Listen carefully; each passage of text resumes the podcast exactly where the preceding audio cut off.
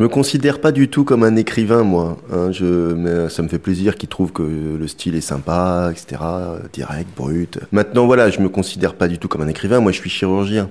Hein, c'est mon métier, je soigne. Euh, mais cette aventure euh, éditoriale euh, qui me fait découvrir, là, ces rencontres avec vous aujourd'hui, moi, c'est sympa, c'est un beau voyage aussi. Donc, non, non, je suis comblé, moi. Auteur, autrice, éditeur, éditrice ou encore illustratrice, illustrateur. Ce qui se lit, le podcast de la librairie Le Fayère à Rennes donne la parole aux auteurs et aux acteurs du livre. Ce qui se lit entre vous, Erwan Fleischer, professeur, chirurgien cardio-thoracique au Centre hospitalier universitaire de Rennes et auteur, et vous, Mathieu Biberon, éditeur, c'est la vie. Dans votre livre Journal d'un chirurgien du cœur, paru aux éditions Ouest France au mois de mai 2022, vous racontez que la vie est souvent plus forte que la mort. Mais quand cette dernière s'acharne, le combat devient très compliqué, l'issue incertaine. Avec vous, nous pénétrons dans l'ambiance intime et secrète de l'hôpital et plus précisément du bloc opératoire. Votre métier consiste à sauver des vies et pour cela, vous êtes entouré d'une équipe compétente, soudée, concernée. À la lecture, nous découvrons aussi vos expériences durant les années d'études à Paris, vos nombreux voyages professionnels et humanitaires, votre quotidien à l'hôpital Pontchaillou de Rennes, et tout ceci dans une ambiance de proximité généreuse et troublante troublante car avec vous, l'image du chirurgien austère et inaccessible s'envole, laissant la place à l'homme qui se confie, à l'humanité qui se révèle.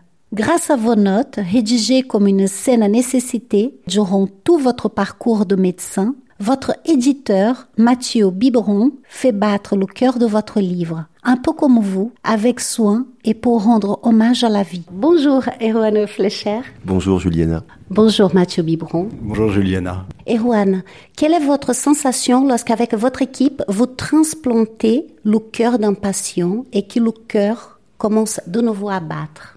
On a envie de dire ouf euh, ça reste euh, une opération rare et particulière, la transplantation. Donc c'est vrai que lorsqu'on euh, voit déjà repartir, c'est-à-dire lorsque le cœur se remet à battre tout seul, c'est déjà bon signe. Donc on, on, a envie de dire ouf, le nouveau moteur démarre. Après, la partie n'est pas encore complètement gagnée en fait. C'est bien qu'il reparte, mais après il faut qu'il travaille et qu'il travaille suffisamment fort pour qu'on puisse arrêter la circulation extracorporelle. Donc on a encore une petite demi-heure d'incertitude avant de pouvoir vraiment euh, être soulagé et pousser le grand ouf de dire c'est bon, on peut sortir le malade du bloc opératoire avec un nouveau cœur qui non seulement est reparti mais qui travaille suffisamment bien. Donc on a toujours un peu d'incertitude quand même, mais le simple fait qu'ils repartent, c'est déjà bon signe, c'est déjà un, encouragement. Cet encouragement, vous le ressentez aussi dans toutes les étapes d'accompagnement d'un patient? Oui, le, ce, ce signe-là, cet encouragement, on l'a pour tous les malades. À chaque fois qu'on arrête un cœur, euh, pour faire des pontages, des valves, une réparation, quelle qu'il soit, même si maintenant les choses sont très codifiées, très standardisées, euh, c'est devenu du quotidien, même plusieurs fois par jour dans plusieurs salles d'opération, il n'empêche que lorsqu'on on arrête un cœur et qu'on travaille dessus, lorsqu'on veut le faire repartir, on a toujours une petite, pas une petite appréhension, mais euh, bon voilà, quand on déclampe, quand on le fait repartir, on attend à ce qu'il se remette à battre et qu'il redémarre correctement. Donc euh, inconsciemment, c'est toujours présent. Alors c'est un peu plus marqué pour la transplantation, mais on l'a pour tous les autres quand même. Il y a quelque chose qui, revient souvent euh, dans votre livre, c'est ce rapport entre la vie et la mort. Oui, parce que euh, moi, ça me ça m'intéresse beaucoup. C'est quelque chose qui me qui me travaille entre guillemets hein, au fil des ans, euh, au fil des complications, au fil des décès que j'ai eus. On se pose des questions, on se remet en question. En tout cas, c'est mon caractère. Euh, d'autant plus que je m'intéresse dans ma spécialité à une catégorie de malades qui sont les plus graves, qui sont les plus sévères. Et parfois, je me demande si c'est bien ce que je fais, s'il faut aller jusque-là, est-ce que c'est raisonnable? Je suis un peu seul entre guillemets dans l'équipe à faire certaines choses, certains patients, donc je me remets en cause. Est-ce que je ne pousse pas trop loin Est-ce qu'on voilà, on a de plus en plus de technologies et, et il faut que l'humain reste au cœur du métier. Donc on impose aussi beaucoup de souffrance et ça peut parfois mal se terminer avec le décès du patient. Donc c'est cette balance-là, c'est vrai, qui, euh, qui au fil des ans, donc ça transparaît peut-être dans le texte, effectivement, dans, l'ouvrage. Et la définition même de la mort change énormément puisque pendant des années c'était le cœur, ensuite la mort cérébrale est arrivée, etc. Donc, et maintenant on arrive même à, à faire survivre des malades qui normalement seraient morts il y a 20 ans. Ces malades seraient morts il y a 20 ans et tous les jours ou presque, enfin régulièrement, on arrive à les faire revenir entre guillemets. Donc moi, ça me perturbe. Je me dis, mais alors la mort finalement, c'est quoi, c'est quand, c'est où, jusqu'où on peut aller, etc. Donc c'est vrai que c'est un sujet qui me philosophique, qui me qui me travaille. Ces textes que vous avez donc écrits au fil de votre carrière, Qu'est-ce que c'est euh, tous ces textes que vous nous mettez comme ça en exergue dans ce livre? Oh, C'est pas, c'est des petits textes très courts. Hein. c'est juste une page, une page et demie. Ça doit pas faire beaucoup plus. Peut-être le plus long doit faire deux pages, mais parce que j'avais pas besoin, j'avais pas envie d'écrire. Euh, c'est juste. Euh, voilà, j'avais envie de souffler, j'avais envie de le mettre sur le papier, c'est un exutoire, c'est juste percutant, c'est aussi ma façon d'être, je suis chirurgien, donc je vais pas non plus euh, tergiverser pendant trois heures, etc. Il faut opérer, c'est décidé, je dis souvent, il, faut avancer. Mais voilà, souvent le soir, euh, quand tout le monde était couché, j'avais envie d'écrire une rencontre, d'écrire une situation qui m'a marqué de façon très brève, très courte. Voilà. Et ça depuis 20 ans, quoi. Ah oui, oui, oui. Mais je le fais pour d'autres choses, pas que pour l'hôpital, hein, pas que pour la médecine, mais oui, oui, oui, oui. Et c'est toujours sur un mode très court comme ça, oui. Mathieu, votre rencontre avec euh, Erwan et la publication de ce livre, quand vous avez découvert les notes avant cette publication, qu'est-ce que vous avez euh, pensé de ça C'était waouh. Alors c'était waouh, mais j'étais prévenu par une bonne amie, enfin il faut qu'on la nomme, Isabelle Lès, qui m'avait dit j'ai rencontré un chirurgien extraordinaire dans le cadre d'un ouvrage d'ailleurs qu'elle préparait sur le sur le CHU et donc elle était amenée à interviewer un certain nombre de, de médecins et Erwan lui a raconté un peu par hasard je crois que il euh, il, écrivait des notes comme ça au fil du temps depuis qu'il était euh, interne et, encore aujourd'hui. Et, et, Isabelle m'a passé ces notes. Je les ai lues et en fait notre métier il a quelque chose de d'assez simple en même temps. Alors on a une ligne éditoriale dans laquelle on doit rester parce qu'on a une image de marque, on travaille sur le patrimoine, on travaille souvent sur des témoignages. Mais un manuscrit finalement, il vous tombe des mains ou vous, vous rentrez dedans. Hein. C'est quand même assez euh, assez simple. Et comme Erwan écrit euh, sans embâche, des choses qui viennent du cœur, qui sont claires, nettes, euh, euh, sincère, c'est très bien écrit. C'est écrit sans effet, sans effet euh, littéraire compliqué. Euh, c'est direct, c'est senti. Et forcément, on rentre, on rentre dans le sujet. Alors, il y a aussi que on est quand même confronté à, à, des témoignages de quelqu'un qui, qui dans son métier a finalement, on est, on est dans la partie médicale qui est à haut risque quand même, malgré tout. Je veux dire, euh, il y a d'autres chirurgies euh, du corps qui sont quand même moins dangereuses. Le cœur, on est quand même dans, une, dans un métier où quand on opère le, le un cœur, je pense qu'on est, on est face à, à une complexité et un risque qui est là, et forcément ça interroge, et que la personne qui est au cœur du réacteur de relancer la vie ou de raconte et témoigne, c'est rare, c'est rare et c'est passionnant. Voilà. Donc le livre, je suis rentré dedans naturellement et j'ai immédiatement eu envie de le publier. Vous avez eu ce sentiment de quelque chose d'inédit? Euh, J'ai eu le sentiment de quelque chose d'inédit, de, très personnel. Voilà. Et donc euh, j'ai quelqu'un de très proche dans, dans, dans, ma vie à qui je passe les manuscrits qui m'a dit mais c'est génial, il faut absolument le publier aussi. donc euh, voilà. Donc euh, Caroline m'a donné un avis, elle m'est précieuse. Donc euh, et immédiatement voilà, j'ai eu envie de le publier. Quand vous entendez ça, ça vous fait quel effet, Erwan bah moi j'étais ravi, moi j'étais ravi, euh, c'est ce que j'ai dit à, Mathieu, donc euh, moi je, enfin tout est du bonus pour moi. Je me considère pas du tout comme un écrivain moi, hein, je, mais ça me fait plaisir qu'il trouve que le style est sympa, etc., direct, brut. Maintenant voilà, je me considère pas du tout comme un écrivain, moi je suis chirurgien. Hein, c'est mon métier, je soigne. Euh, mais cette aventure euh, éditoriale euh, qui me fait découvrir, là, ces rencontres avec vous aujourd'hui, moi, c'est sympa, c'est un beau voyage aussi. Donc, euh, Non, non, je suis comblé, moi. Le voyage est quelque chose qui fait partie aussi de votre profession. Vous avez voyagé un peu partout, en voyage humanitaire, dans des congrès, etc. Et vous savez que sortir de l'hôpital, faire autre chose, voyager, aller voir ailleurs, nourrit aussi votre travail. Alors ça, je sais pas si c'est parce que je suis breton et que les bretons voyagent beaucoup, mais euh, j'aime beaucoup, beaucoup voyager. C'est vrai, et j'ai beaucoup voyagé. Euh, dans, ma courte vie pour l'instant. Mais euh, oui, oui, c'est vrai que c'est un point important pour moi, le, le voyage, la rencontre avec l'autre, sortir de sa zone de confort. Euh. Dans ma formation aussi, hein, dans ma formation, puisque j'ai fait des stages beaucoup en Outre-mer, à l'île de la Réunion, en Polynésie française. J'ai fait l'armée aussi. Moi, je suis un des, j'étais un des derniers à avoir fait l'armée. Donc, j'ai fait 16 mois dans les terres australes et antarctiques françaises, à Kerguelen, etc. J'ai fait un an de recherche aux États-Unis, de l'humanitaire, effectivement. Donc, c'est vrai que le, voyage, aller voir ailleurs, c'est important pour moi, oui. Vous parlez de la période de votre formation. Or, le livre, il est construit d'abord avec une période plus actuelle et dans la douzième partie, euh, c'est la période de, de la formation. Peut-être que cela concerne plutôt un choix éditorial de mettre la partie de la formation de démarrage de sa carrière en deuxième partie du livre. Je, comment? On a hésité. On a hésité. On a hésité. Mais c'était une idée de toi, Erwan, je crois, non? Non, je crois que c'était. Euh... Non, c'est Vincent. Vincent. Vincent. Donc c'est vrai qu'on a hésité sur quel ordre. Est-ce qu'on faisait un ordre chronologique, qui était peut-être plus logique pour le lecteur? Et puis euh, un troisième luron a une avis différente qui nous a fait réfléchir. Moi, je suis assez satisfait de l'avoir fait un peu à l'envers comme ça, finalement. Oui, c'était. Euh, J'aurais pas eu le réflexe. Moi, formation d'histoire, donc j'ai tout accroché à la chronologie comme un forcené. Et effectivement, ça tombait assez sous le sens, c'est-à-dire qu'en fait, ce qui était fort et ce qui faisait entrer dans le sujet, c'était ce que vit Erwan actuellement, quand même.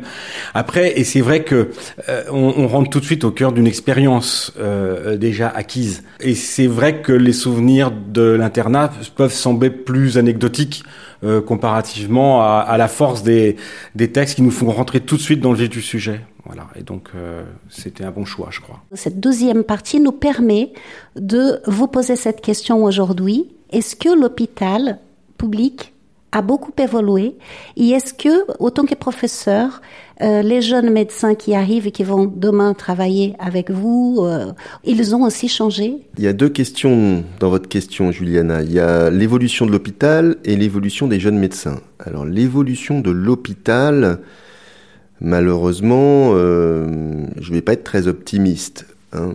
Notre outil se dégrade considérablement. Et tous les jours ou presque, il y a des pans de l'hôpital public français qui s'effondrent. Il n'y a qu'à regarder les tribunes dans les journaux, tous les jours, quel que soit le journal, hein, de droite, de gauche, centre, peu importe, tous les jours il y a une tribune de cardiologues, de radiologues, de pédiatres, de réanimateurs, qui se plaignent de l'évolution des choses, et moi je le vis au quotidien.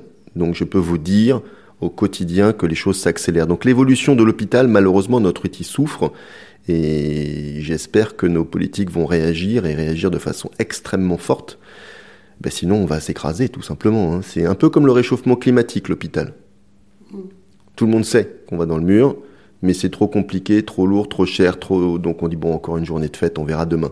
C'est mon sentiment. Un jour, on va dans le mur. Pour ce qui est de l'évolution des jeunes médecins, elle a évolué bien sûr. Et euh, je veux pas faire le, le vieux schnock entre guillemets. Hein. D'abord, je suis pas très vieux, et, et bien sûr qu'elle évolue, bien sûr qu'elle a évolué. Moi, je suis un peu anachronique, hein, parce que j'aime bien écrire, parce que j'aime bien encore examiner les malades, la clinique presque du 19e siècle, les signes, la sémiologie. Euh, je sais pas pourquoi j'aime ça d'ailleurs, mais voilà. Donc, euh, c'est sûr que je suis encore un peu de l'ancienne école, j'ai envie de dire presque d'un autre siècle, hein, du siècle précédent. Euh, maintenant, est-ce que c'est bien que les nouveaux médecins soient différents de moi et n'aient pas cette approche et cette mentalité? Pas forcément. C'est bien que les choses ne soient pas figées, c'est mouvant. La législation aussi, hein, j'insiste, la législation a beaucoup changé. Ils n'ont plus non plus le droit de faire ce qu'on faisait nous. Les règles du jeu ont changé, ils doivent s'adapter. La féminisation hein, des études de médecine, beaucoup, beaucoup. Il y a une majorité maintenant de médecins femmes dans notre pays. Euh, la perte de notoriété de la chirurgie par d'autres spécialités. Hein. Avant, la chirurgie était extrêmement demandée au concours de l'internat. Maintenant, ce n'est plus le cas. Il y a d'autres spécialités qui sont bien plus demandées. Les sacrifices demandés ne sont plus forcément euh, en accord avec les attentes. Euh, et c'est pas forcément une mauvaise chose. Donc après, je suis pas inquiet moi sur l'état d'esprit euh, des jeunes médecins, l'avenir de la médecine française. Il y, a, il y, aura toujours plein de gens motivés, des gens qui, qui seront passionnés. Je suis beaucoup beaucoup plus inquiet et réservé sur notre outil. Quel était le moment pour vous qui était très marquant comme ça dans le livre? Est-ce que vous avez un souvenir d'un passage qui vous a particulièrement touché dans cette histoire? Il y a des textes, euh, il y en a plusieurs, mais il y a des... si je réfléchis, je suis père de famille. La mort d'un ange est quelque chose qui terrifie euh, n'importe quel parent. Euh, c'est quelque chose de compliqué. On voit aussi pourquoi un peu Erwan écrit, j'imagine. Ça permet de conjurer peut-être euh, certaines choses, euh, certainement. Ce métier est admirable et compliqué, je pense, à la fois. Et puis, il y a euh, des grandes phrases d'espoir qui sont dites, comme je le disais, euh, très simple. C'est la phrase qu'on a mis en exergue sur la couverture, qui est on sort du bloc opératoire et on voudrait crier au monde entier ce qui vient de s'y produire. C'est extraordinaire. C'est simple, c'est clair, mais ça, ça, ça touche profondément le lecteur. Donc, il y a plusieurs passages. Et d'ailleurs, c'est ça l'intérêt du livre aussi, c'est que je pense qu'on suit Erwan et on passe d'un état à un autre euh, de curiosité, en découverte et de coup dur, en, en espoir, comme euh, David contre Goliath, où ce petit garçon finalement euh, vainque la mort. Et c'est, enfin, aidé par le corps médical quand même, mais c'est génial. Donc il y a ces deux côtés et voilà, on est embarqué dans, dans ce témoignage. C'est ça qui est fort et qui fait l'intérêt de ce livre. Qu'est-ce qui vous a donné envie de faire ce métier, Erwan? Je ne sais pas très bien, j'ai pas une date ou une rencontre ou je n'ai rien de précis. Moi, je, viens d'un milieu populaire, je dirais pas pauvre, mais populaire. Euh, j'ai été élevé par ma mère. J'ai pas mal traîné dans les hôpitaux euh, pour des raisons familiales. Pendant un moment, quand j'étais au lycée, collège, j'ai pas mal traîné dans les hôpitaux un petit peu. Et peut-être, je me dis peut-être que c'est ça qui m'a donné envie d'aller dans la médecine. Ma mère était infirmière aussi, peut-être que ça a joué. Hein. Après, dès que je démarre la médecine, je veux faire de la chirurgie, je veux faire quelque chose de lourd, je veux faire quelque chose d'invasif.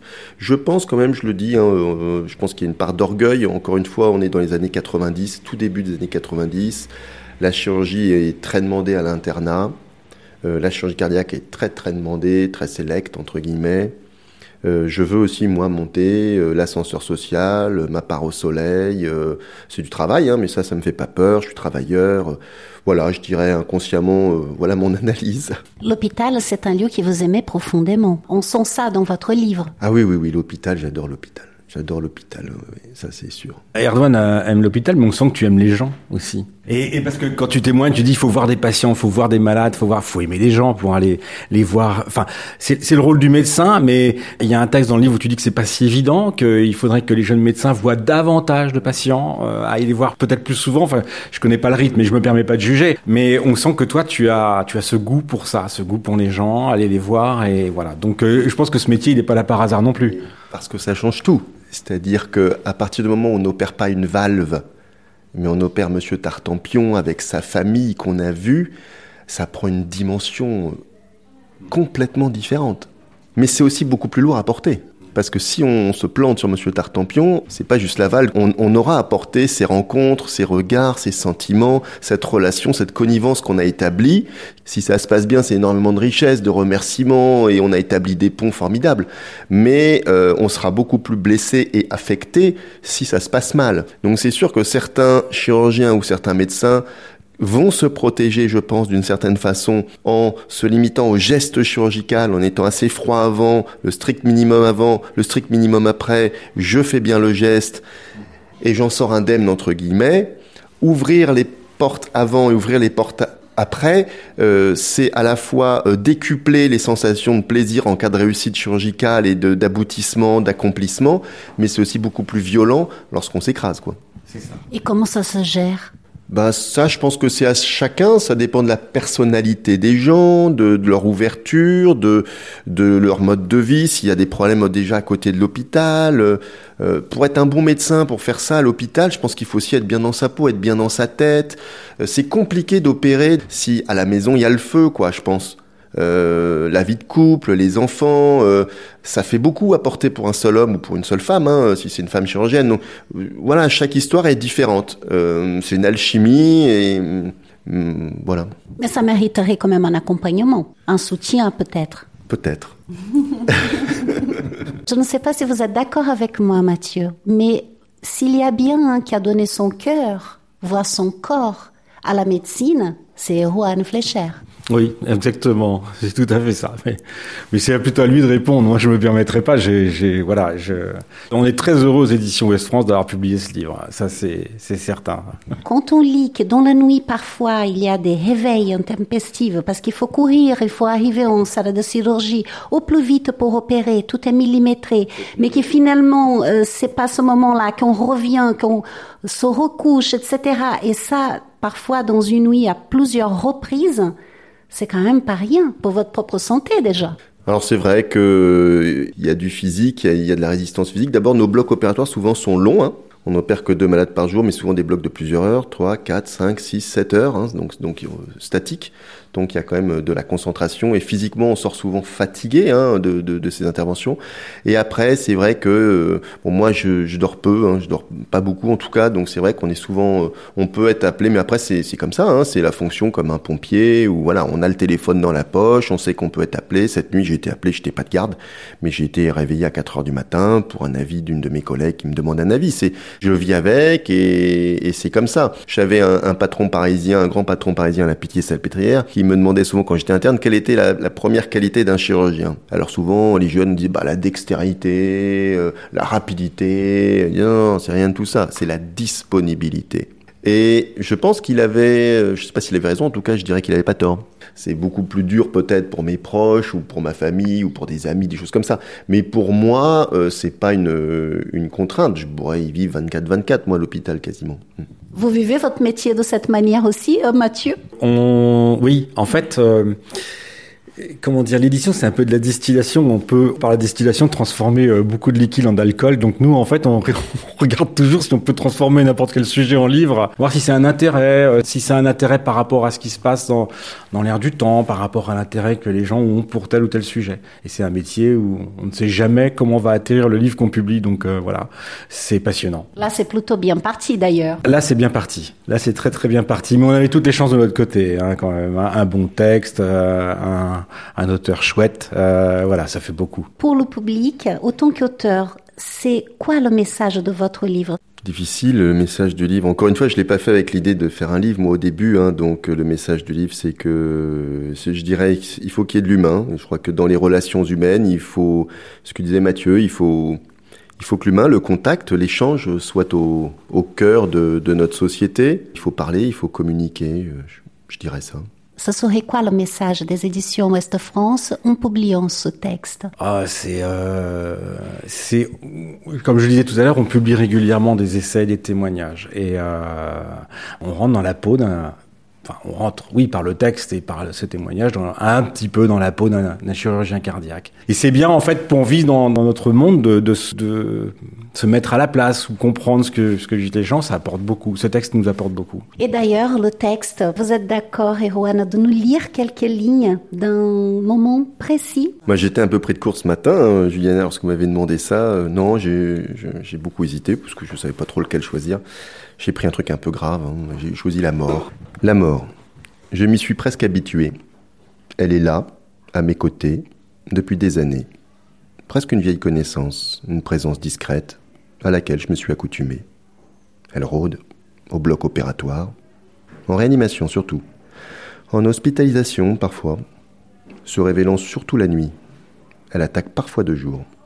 Drôle de prédateur, nocturne et diurne, redoutable tel un esprit vagabond qui fond sur une proie de façon aléatoire pour se rassasier de temps à autre. Elle fait partie du décor, de mon décor. Je n'en ai pas peur. Je vis avec elle, comme une compagne absente, mais qui se rappelle à vous de temps à autre. Elle m'arrache quelques malades, prend son quota et disparaît, jusqu'à sa prochaine partie de chasse, inéluctablement sentiment d'offrande à une divinité sombre et lugubre. Je me bats contre elle, souvent, une adversaire que je respecte pourtant, comme une montagne himalayenne pour un alpiniste ou un océan à traverser pour un marin. C'est qu'elle est forte, la mort. Mais nous aussi, on a des outils de plus en plus performants pour la faire lâcher prise. Des procédures nouvelles, des médicaments puissants et surtout une envie de victoire, insatiable, elle remporte d'ailleurs moins de combats qu'au début de mon internat. Mais elle en gagne encore, toujours trop. Je n'arrive pas à la définir précisément. Plus j'apprends sur le vivant, et moins j'en sais sur elle, plus je me questionne. Les choses étaient si simples avant, jour, nuit, mais j'explore désormais l'aube et le crépuscule. Où commence la nuit, où finit le jour Le coucher du soleil ne signe pas plus l'arrivée de la nuit que le pH inférieur à 7 ne signe un arrêt de mort. Voyage en terre inconnue. Indispensable à ma pratique, raison de mon existence chirurgicale, j'aimerais ne plus avoir à l'esprit. Mais alors je ne serais pas ce que je suis. Schizophrénie. Merci infiniment, Erwan Fleischer et Mathieu Biberon, pour ce partage merveilleux autour de livres, donc, Journal d'un chirurgien du cœur, paru aux éditions Ouest France. Merci Juliana. J'ajoute un petit mot quand même. On, on, parle pas de, Alice qui est la bonne fée qui réalise les livres et je voulais la nommer parce qu'elle elle fait tout le travail de préparation des textes. C'est important d'associer aussi les membres de l'équipe et voilà, elle, est importante dans la réussite euh, et le succès des livres. Merci Juliana. Et alors moi aussi j'ajoute un petit mot euh, bah pour les éditions Ouest France euh, qui m'ont fait confiance et, qui me soutiennent, euh, qui me guident, j'ai envie de dire, dans cette partie-là. Et euh, j'ai beaucoup de plaisir à, travailler avec eux. Une expérience qui pourrait se renouveler peut-être Peut-être. Euh, peut-être, pourquoi pas, ce sera avec, avec grand plaisir. Et puis merci à Erwan aussi de nous avoir fait confiance de, de prendre en, en charge son texte. C'est un vrai plaisir de le publier et de l'avoir comme auteur. Ce qui se lit le podcast de la librairie Le avec Erwan Fleischer, professeur chirurgien cardio-thoraxique et auteur, et Mathieu Bibron, directeur éditorial, qui parle du livre d'Erwan Fleischer, Journal d'un chirurgien du cœur, paru aux éditions Ouest France. Merci à l'équipe Le Fire pour avoir organisé cette rencontre. Ce podcast a été réalisé par Juliana Alain pour la librairie Le Fire. Le podcast vous a plu? N'hésitez pas à vous abonner, à partager et à nous suivre sur les réseaux sociaux.